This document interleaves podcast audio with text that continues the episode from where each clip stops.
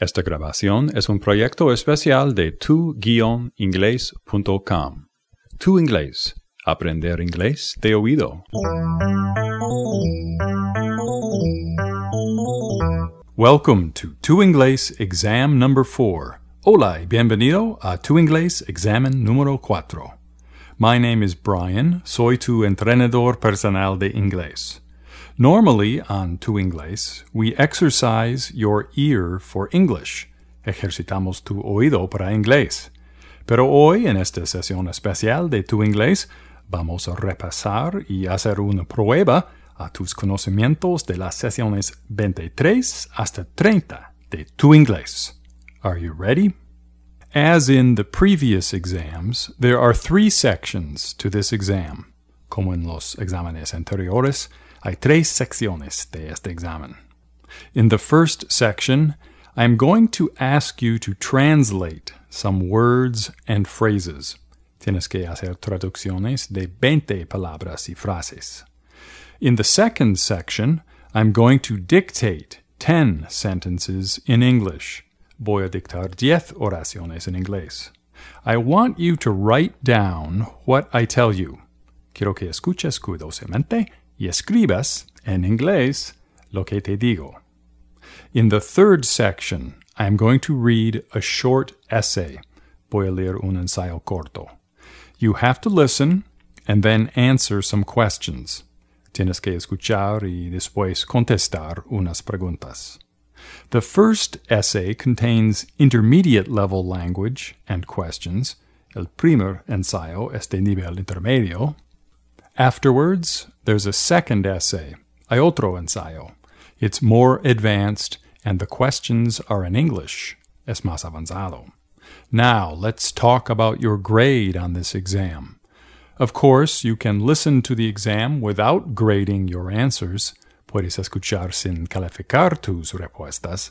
Pero te recomiendo comprar en nuestro sitio web las respuestas de los ejercicios esta hoja de soluciones está disponible en tu-inglés.com.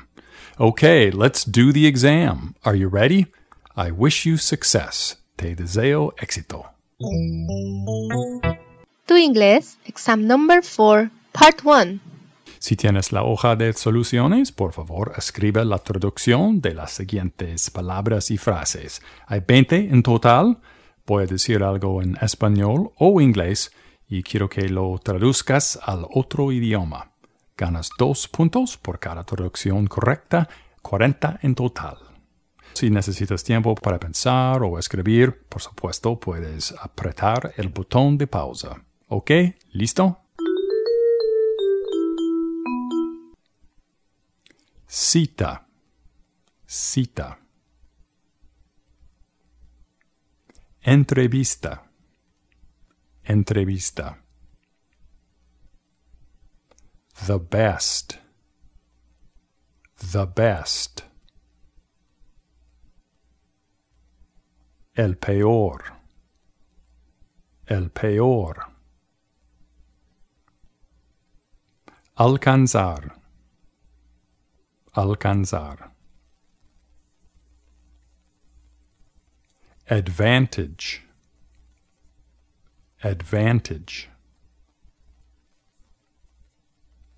Señoras y señores. Señoras y señores.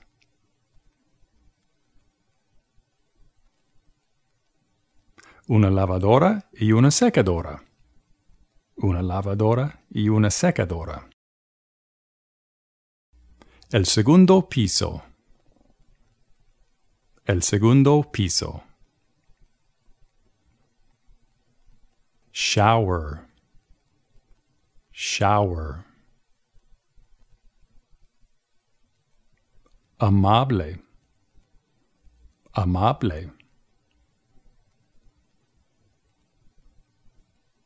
I am kind of busy. I am kind of busy. En lugar de. En lugar de. ¿Me podría ayudar? ¿Me podría ayudar?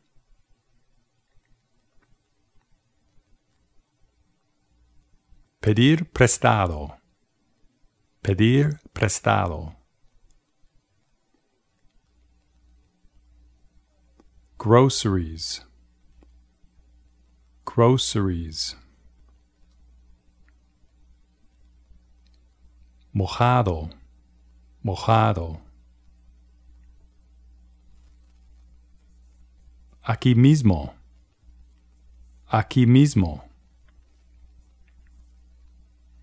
Leather. Leather. Me los llevo. Me los llevo.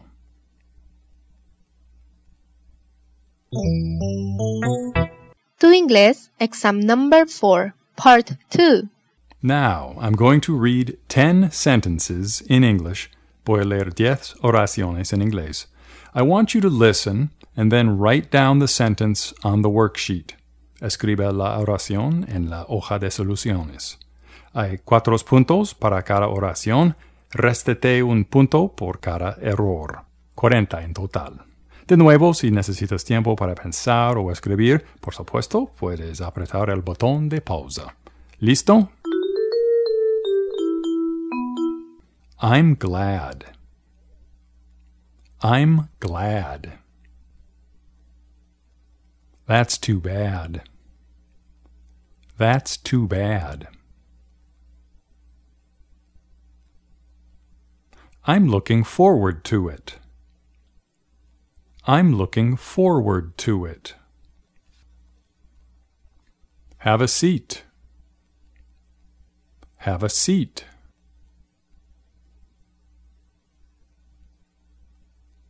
I used to live in London. I used to live in London. Could I borrow your car? Could I borrow your car?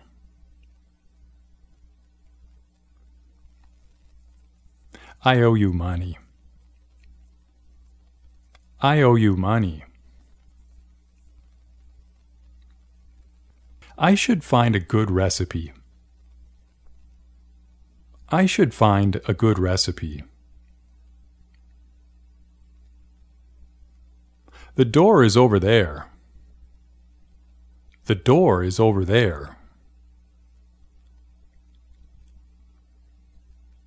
Don't give up. You can figure it out.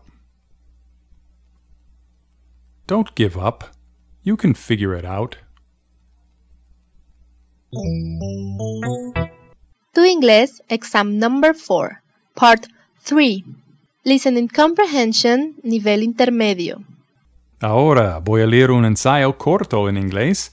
La lengua es de nivel intermedio. Escucha y después contesta cinco preguntas en la hoja de soluciones. Recibes cinco puntos para cada pregunta. Mount Rushmore National Memorial is located in the state of South Dakota. It is a monumental sculpture made of granite. Mount Rushmore represents the first 150 years of the history of the United States of America. It features 60 foot tall sculptures of the heads of four former United States presidents George Washington, Thomas Jefferson, Theodore Roosevelt, and Abraham Lincoln. The sculpture took 14 years to build and was completed in 1941. The memorial attracts approximately 2 million people annually. ¿Verdadero o falso? 1. Según el artículo, Mount Rushmore National Memorial está ubicado en el estado de North Dakota. 2. La escultura de Mount Rushmore representa cinco presidentes de los Estados Unidos.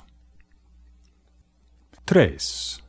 Uno de los presidentes representados en Mount Rushmore es Woodrow Wilson. 4. La construcción de la escultura tardó cuatro años. 5. Cada año, más que 12 millones personas visitan Mount Rushmore. Listening Comprehension, nivel avanzado. Now, I am going to read another short essay in English. This one is advanced, and the four questions are in English. Charles Darwin was an English naturalist who lived from 1809 until 1882. Darwin is famous for his theory of natural selection. He studied and presented compelling evidence that all species of life have evolved over time from common ancestors. Darwin traveled extensively around the coast of South America. His travels to the Galapagos Islands of Ecuador inspired his book, The Voyage of the Beagle. His theories about the survival of the fittest in the natural world were sometimes applied by others to social phenomena. For example, people use the term social Darwinism to describe the competition among individuals or groups. Darwin's theories about evolution also had a tremendous impact on religious thought. Many people strongly opposed the idea of evolution because it conflicted with their religious convictions. 1. According to the article, where was Darwin born? The United States, Ecuador, England, Scotland, Denmark. 2. In what century did Darwin live?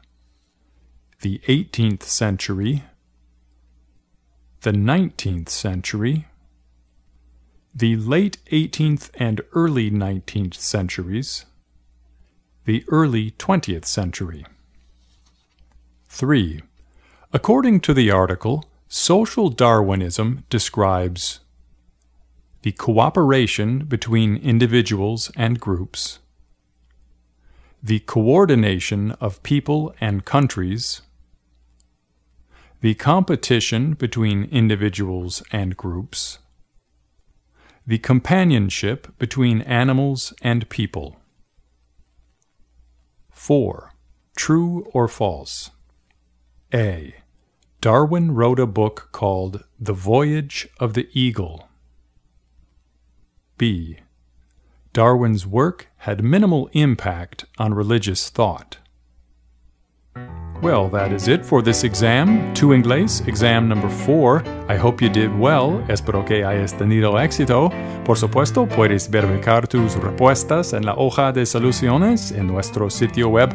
Thanks for listening y suerte con tu inglés.